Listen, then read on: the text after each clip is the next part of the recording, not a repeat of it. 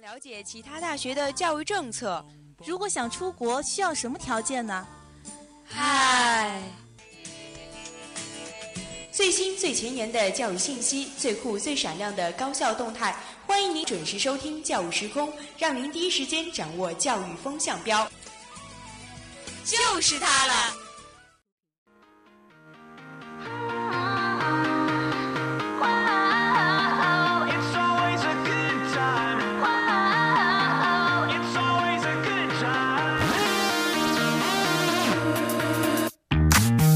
Hello，各位听众，欢迎继续锁定 FM 九十五点二浙江师范大学校园之声，这里是教育时空，我是今天的主播嘉比，我是袁征。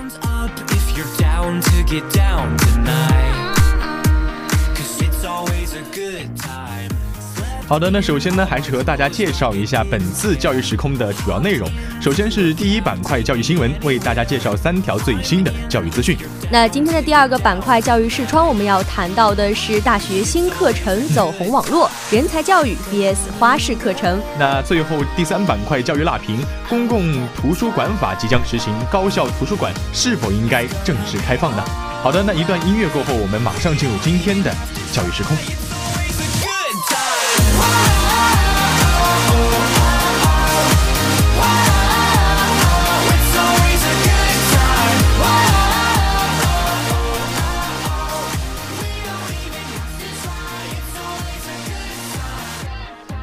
好的，来到第一板块教育新闻，第三十二届新生演讲赛落下帷幕，这支的新青年是亮嗓新声音。那在十一月十二号，第三十二届新生演讲赛决赛是如约而至了。作为一项非常经典的校园文化活动，今年的新生演讲赛以“青春献礼十九大，逐梦风华这诗人”为主题。那现场呢有十名参赛选手畅谈中国梦、教师梦、艺术梦以及文化传承等话题。其实，在比赛中，有些选手的出色表现和动人情怀，也是的确令我们印象深刻，令人侧目。作为来大陆求学的台湾人，向选手金华，也是期待未来能够用双脚丈量海峡的距离，以及用双手去描绘最温馨、最温馨的两岸画卷。没错，那我们还有喀麦隆的留学生小峰，他呢也在自己的比赛中分享了自己学习汉语的故事。而且在二零一四年的时候呢，他主动去喀麦隆的孔子学院学习这个汉语，立志要做一名非常出色的汉语教师。今年也是新增了竞赛的环节——巅峰对决。那在前两个环节得分最高的王颖、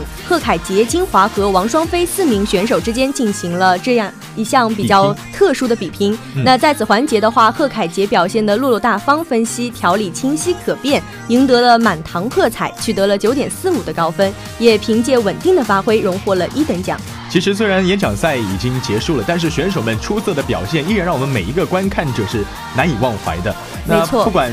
每个选手取得怎样的成绩，其实你们都表现了自己特有的风采，也展现了自己非常出挑的这些演讲的能力了。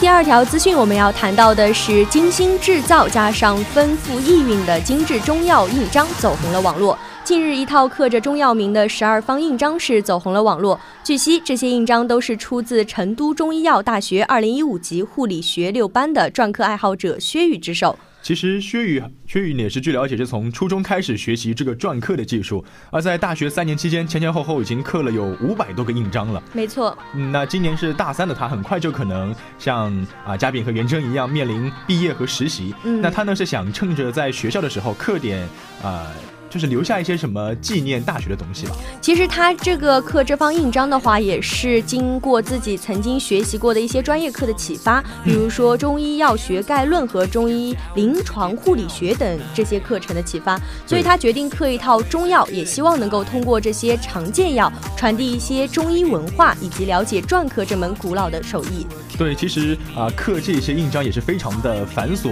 像薛宇，首先要在网上购买一些啊青田玉，然后用个砂纸把整个六面都打活的比较光滑，最后要在设计和啊那些篆刻的一些文字。然后在设计之后的话，它也是需要去选一些字体，然后。除了选完字体之后，他还要去选一些刻法。如果刻法不太好的话，他还得磨掉再重新刻。对，所以薛玉也自己说了，这十二方中药的印章可以算是一个呃练手。他希望可能接下来可以刻一套更好的印章、更有意义的印章，然后送给母校作为一个毕业礼物。那我们相信薛玉一定会创造出更好的作品来的。嗯。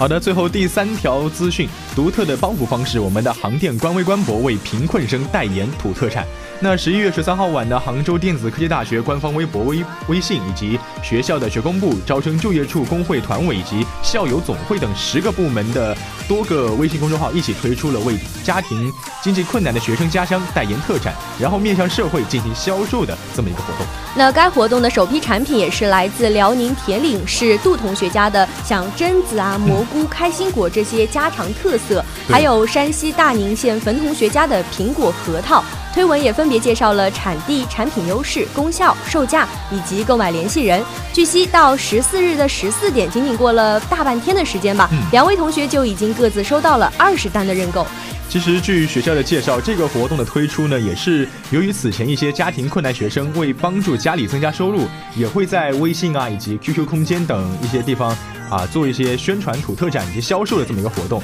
但是可能他们个人的社社交圈比较小，然后好友也有限，所以销量始终不高。嗯，其实我觉得学校现在这类活动的话，推动贫困生帮扶是从一种输血式的解困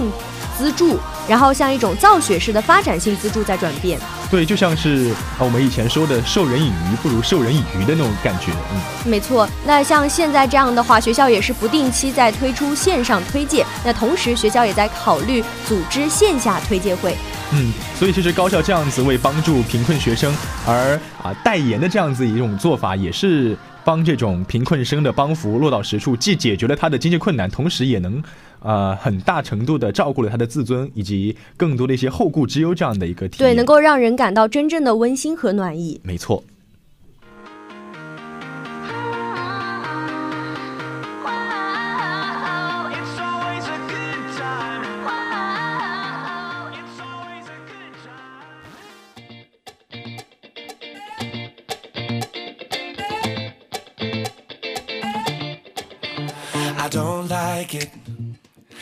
Love it, love it, love it. Uh oh.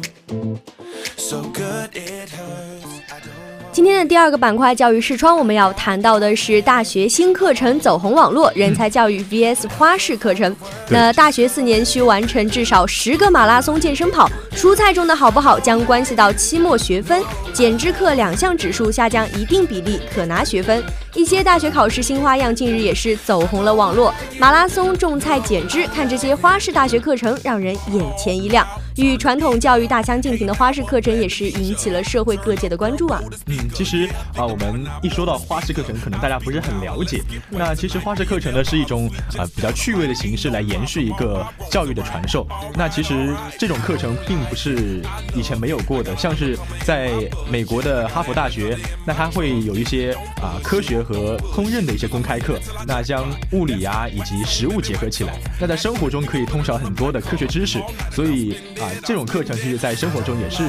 呃有出现过的。而且，这种花式课程的话，更多的可能会关注到学生的一种幸福感，体现了对学生的人文关怀。没错。与我们传统教育相比的话，可能花式教育的设立更跳出关注成绩，而不关注个人的教育的一种怪圈吧。然后，能够重视学生本身对于课程的兴趣和悦纳程度，对学生的心理状态与幸福感存有关怀。没错，其实呃，相比于我们现在讲到的这个呃。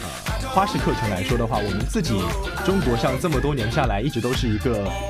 素质教育，并且是人才教育，非常重视一些课程上的一些呃成绩的。那像是啊我们高考以及中考等等很多方面上，都是让我们的学生了解更多的书本上的理论知识，而不是啊实际上的动手能力了。没错，所以说在这样的我们人才教育这种固有的模式底下吧，可能导致了许多学生缺少了一些生活技能和生。活经验等等，对对，比如说我们现在大学可能有很多学生，呃，什么脏衣服啊、脏袜子，可能都不知道自己去呃及时的给它清洗。没错，每次校检的时候都心里慌的要死，就是没有那种想法会自己把啊衣服洗，都是想着要丢到洗衣房啊，或者是带回家，甚至。没错，而且很多时候有些大学生真的是缺乏生活经验的，也不知道啊草莓是长在地上的，觉得好像西红柿是长在树上的。对。所以在这种情况下，就会产生很多什么五谷不分的大学生。那其实像对于我们中国这样一个农业大国来说的话，还是挺讽刺的一种现象。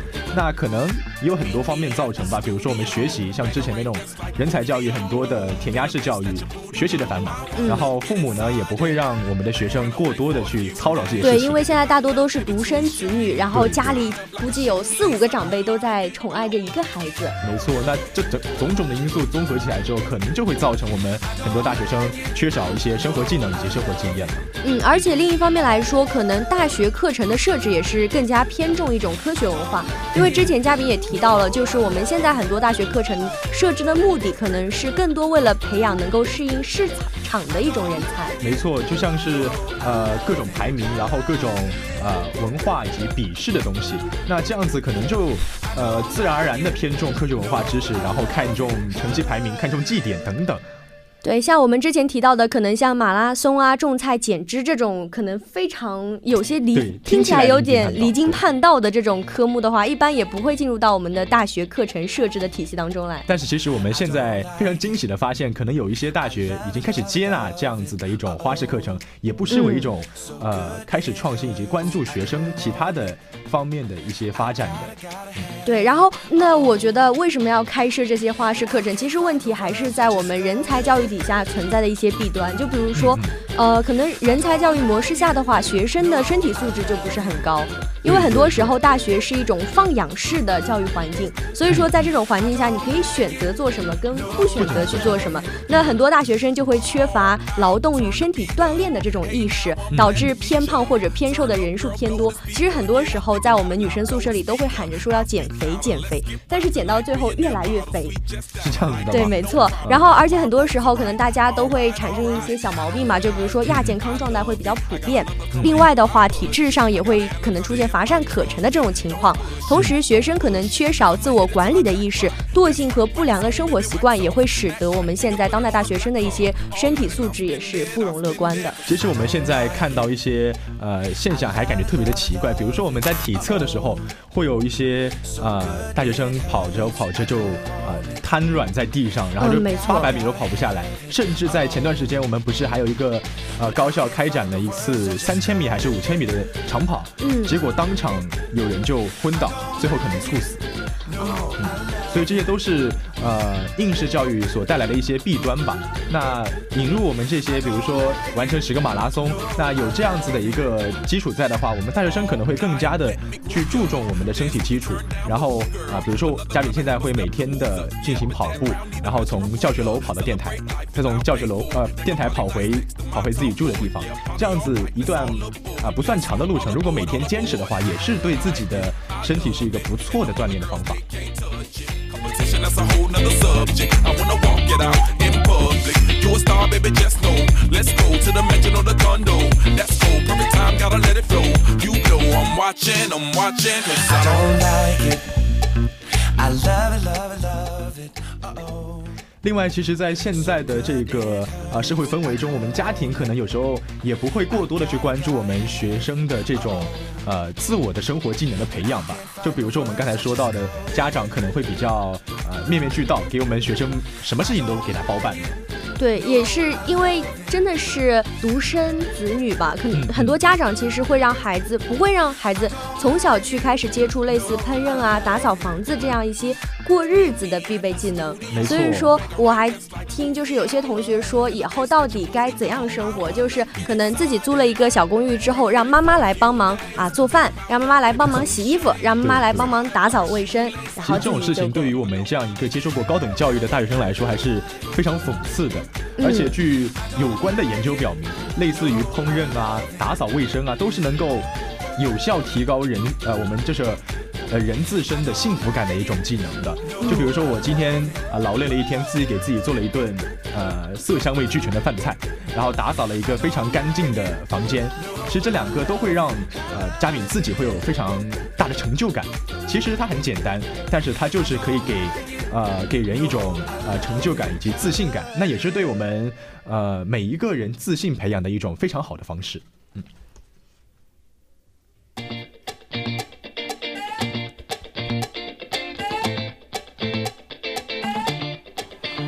I don't like it. I love it, love it, love it. Uh oh. So good it hurts. I don't want it. I gotta, gotta have it. 那其实存在着这么多的问题，对于我们的现在的这个人才教育来说的话，那。恰时的引进我们这些花式课程，可能是一个呃比较好的方式。嗯嗯，因为很多时候可能说我们在课程设置上去更加全面的去考虑一些课程种类的安排。嗯，像比如说近年来类似减脂课这样的奇葩课程，在高校中确实也不罕见。比如说二零一二年七月开始，厦门大学的学生在体育课上可以选修爬树课。那校方称的话，开设爬树课的目的是为了教会学生如何逃生。其实像爬树这样子的活。活动我们小时候如果呃是在农村啊田野长大的孩子其实都会吧，因为想去掏鸟窝摘果子啊什么的。但可能在城市里生活的呃单呃就是那个独生子女的话，可能就没有这种呃幸运了嘛。对，甚至很多可能现在在城市里生活的孩子呃不太会选择去学游泳。嗯，对，因为我身边有好好些同学，他对水有一种恐惧的感觉，所以说他觉得自己是啊可能也不那么喜欢游泳，那我也。不会进入到这样一个水的环境中，那我生活可能也是比较偏内陆的地方，嗯，那就是不是完全靠海边嘛。然后那他可能选择我就不去学游泳了，但其实这是一种非常重要的逃生技能。对，其实呃，我记得之前有一个。测评机构把游泳是必列在一个必备技能的环节里面的，因为其实你觉得你呃可能遭遇不到游泳的这种水的环境，但事实上我们在呃比如说你如果要出去旅游，飞机如果它迫降迫降在海中，如果你是坐轮船，那轮船可能也会在某个地方搁浅，这样子都是需要用到游泳这样一个呃。技能的，而且游泳其实对我们来说的话，第一可以强身健体，第二还能逃生，多有意思！其实我觉得真的，如果是学校去开设这样的课程的话，然后开设的又非常有趣，估计会吸引很大一批的同学来参加这样一个活动。没错，因为可能呃大学生现呃我们现在每一个初高中生都有很多的呃繁忙的作业，那适时的加一些呃比较有趣味性的，然后可以锻炼身体健康的，那肯定会引起很不错的一个好评，我觉得。而且另一方面，可能是啊，尽管我们现在是在人才教育的这种模式底下，应试教育之下，但是我们增设一些花式课程的话，也是能够加强去引导学生进行一种自我管理，更好的去关注学生的身体素质。嗯，其实啊，外部的条件都只是一个引导作用，但到底如何去做，还是要看我们每个学生自己啊如何去决定的。那比如说，不管是你的花式课堂。还是你自己的课后活动，可能呃，我们一般的学生来说的话，都会比较惰性，就想着躺在床上就好了。对，能歇就歇。对，但其实我们在开设这些课程之后，更多的是我们学生自己自我管理的这种意识，有意识的让自己去呃尝试更多的锻炼，然后尝试更多不同的技能，比如烹饪，比如说呃种树插花等等，很有很多陶冶身心的一些活动吧。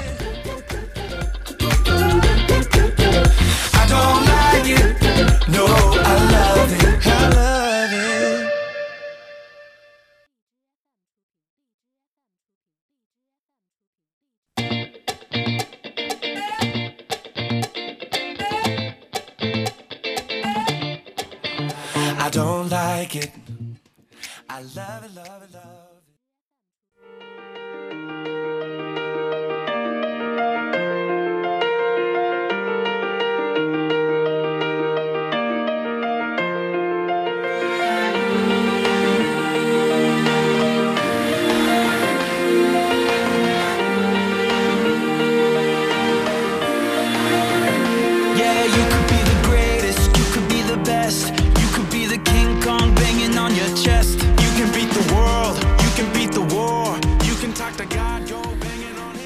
好的，我们最后来到第三板块教育辣评，公共图书馆法即将实行，高校的图书馆是否应该开放呢？在十一十一月四号，十二届全国人大常委会第十第三十次会议表决通过了《中华人民共和国公共图书馆法》，那简称《公共图书馆法》哈。那公共公共图书馆法呢，将于二零一八年的一月一日起正式实施。那此前十一月一号，第十二届全国人大常委会第三十次会议分组审议了这个《公共图书馆法》草案的二审稿。那二审稿第四十七条规定，国家是鼓励学校图书馆、科研机构图书馆以及其他类型的图书馆向社会公众开放。那这一条款已经啊成为了我们一个热议的焦点。没错，其实之前我也有想说，为什么啊？浙师大的图书馆是只能对浙师大的学生开放的，因为很多时候我们必须要刷一卡通才能进入图书馆。但是其实，在之前我的家乡那边的话，我们是不需要像办这种东西，可能只需要一个借书证，就是所有的人都能够进入图书馆去享受图书馆的这样一个学习氛围。所以说，其实之前我母亲过来看我的时候，其实我是想带我母亲进入我们图书馆去参加一参观一下的。但是因为需可能需要刷这个一卡通，就没有办法去啊实实行这件事情。然后我觉得还蛮遗憾的。对，其实呃，公共图书馆，比如说我们高校的图书馆，在现在这个阶段的话，可能更多的还是开放给自己学校的一些学生老师。那这个呃，像我们原生这样子的一个疑惑，也是有人大代表向我们国家去。进行了一个讨论，那最后可能大家呃国家是比较鼓励我们的这个学校图书馆来进行一些啊对外开放这么一些举措，但其实不同的各种的人他有自己不同的立场，那我们呃可能会有不一样的声音，那比如说我们啊高校图书馆的开放可能会给使用图书馆带来了一些改变，你怎么看呢？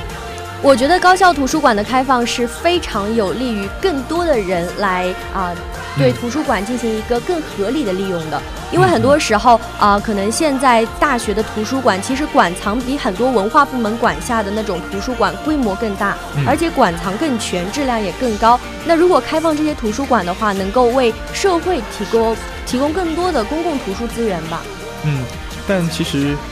我们作为一个高校图书馆来做的话，其实是它的开放是不利于我们学生对这个图书馆的使用的。你看，一方面我们社会人士如果呃开放给他们之后，势必会有很多的人涌到我们的图书馆来，然后进行借阅书籍。那我们馆藏肯定是有限的嘛，因为它是一个有有形的一个资产。嗯，那我们这个人多了之后，肯肯定会导致很多的在校学生无法去借到一些自己需要的书籍。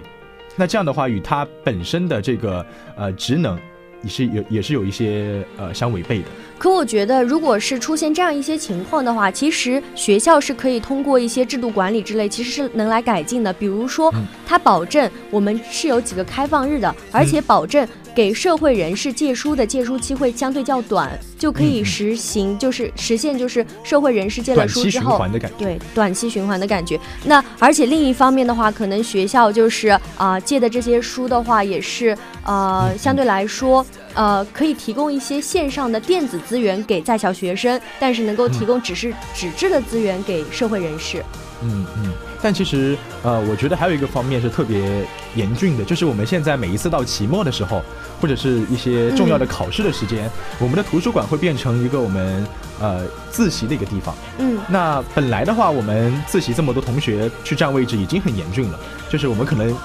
稍微晚一点就占不到位置了。那如果开放之后的话，呃，肯定会有很多人一起进来到图书馆进行读书嘛。那读书之后，我们的位置本来就不够，那人一多之后可能会更加拥挤。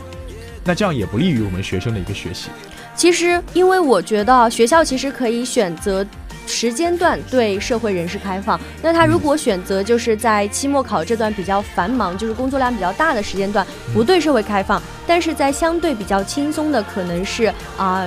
就是非双休日这样的时候，或者是只是在平常啊学习的过程中，就是给社会人士开放的话，那可能会啊嗯。不不一定那么会加大学生的不方便感，所以其实还是要学校有一些相关的制度的改进，然后合理的调配一些时间，是这个意思。没错。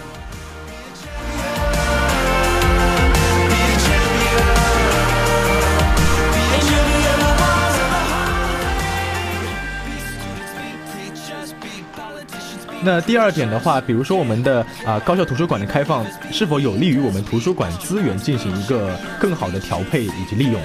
其实就我而言的话，我觉得是真的会有效发挥高校图书馆资源的使用。如果开放给社会人士的话，因为我看了一下之前社呃浙江师范大学的企业号是做出了一个统计，呃一个数据统计的话显示你大学四年或者三年你在图书馆里面借了多少本书，我的话大概只有四本吧。然后我看了一下一些学长学姐晒在那个呃朋友圈里面的，可能也就。呃，十本左右吧，然后多的是十本，少的可能更少一点。那其实的话，浙师大的馆藏是很丰富的，但是其实，在借阅的过程中的话，可能没有那么多人会选择把它带走看，或者说进行一个借阅这样一个活动。可能因为我们本身浙师大还有其他的一些资源，像比如说在网络资源上的一些知网啊，然后超星图书馆这些都可以借阅到的资源，有些同学就不会选择再去图文借纸质稿。嗯嗯。所以说，在这样的情况下，那我们把这些资源合理的安排给一些需要的社会人士的话，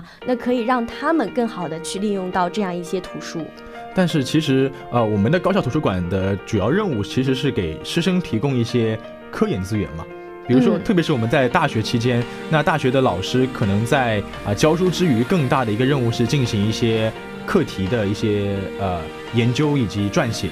那在这个时候呢，可能呃，在高校的图书馆里面，它存在的呃馆藏更多的是为了满足我们师生的一些科研的要求，而不是去满足我们社会上的一些公共的需求。比如说，我们现在公共需求可能更多的想看一些科普类的，比如说呃，这个飞机怎么能飞，怎么造，像这样的东西。那还有一些可能是故事类的，更多的一些小说，呃，或者是一些比较有有名的小说。那我觉得就这一点的话，其实我们社会上可以进行一个整体的社会调查跟问卷调查，就是社会公众到底倾向于哪一种就是馆藏的借阅。因为很多时候，大家不一定只倾向于一些故事类跟科普类的，而且有些同学为什么想要来进入浙师大这种图书馆进行学习，是因为他有考证的需求。或者说是考研考公的需求，而这些考研考公考证的一些资料的话，可能在浙师大就是这样一个专门的大学里面，馆藏会更加丰富一些。嗯，但是呃，如果是面对于普通大众的话，因为我们有这种需要的毕竟是一个少数，那呃，可能在很大程度上，我们如果要像。大众开放会需要引进更多的一些，呃，像是故事类或者科普类的这种刚才讲到的这些东西。那大量引进这些图书资源，可能对我们学校的馆藏会有一些不利的影响，对待的我们这个资源的合理配置也是一种，呃，很大的一种负担吧。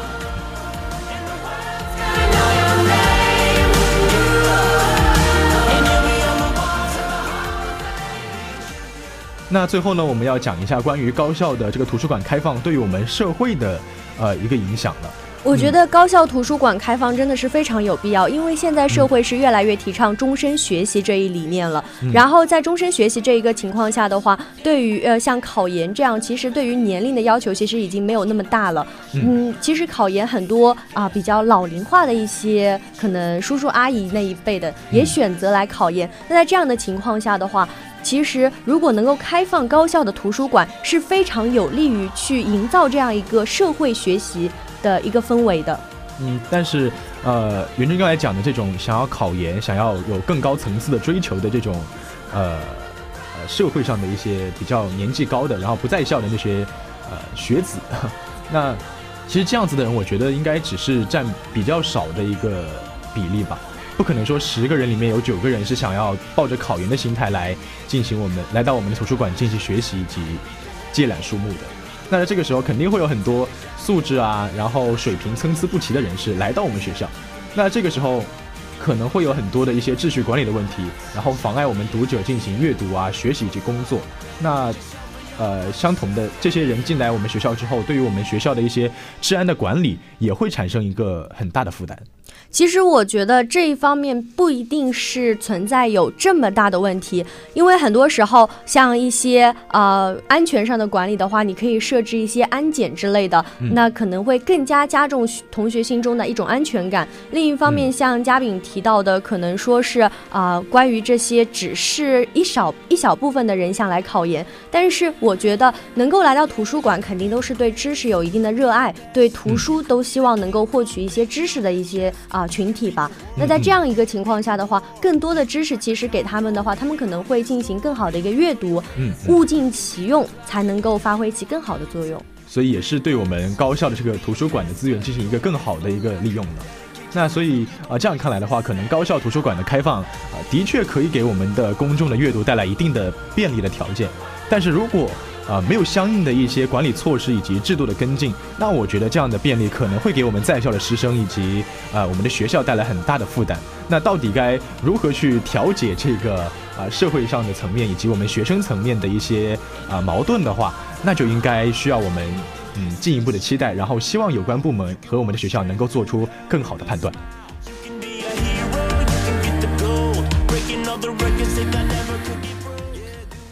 好的，那时间过得非常的快，以上呢就是本期教育时空的全部内容了。那我们首先在第一板块的教育新闻中为大家介绍了三条最新的教育资讯。那我们在第二板块中教我们教我们也是谈到了大学新课程走红网络人才教育 vs 花式课程。那最后第三板块教育辣评，我们一起讨论了，呃，也是期待着我们的高校的图书馆给我们的公众带来更多的便利。那希望我们以后能有更多的人可以来到我们学校中汲取更多的知识。好的，那以上就是我们本期教育时空的全部内容了。我是主播嘉玲，我是袁征，我们下期不见不散，拜拜。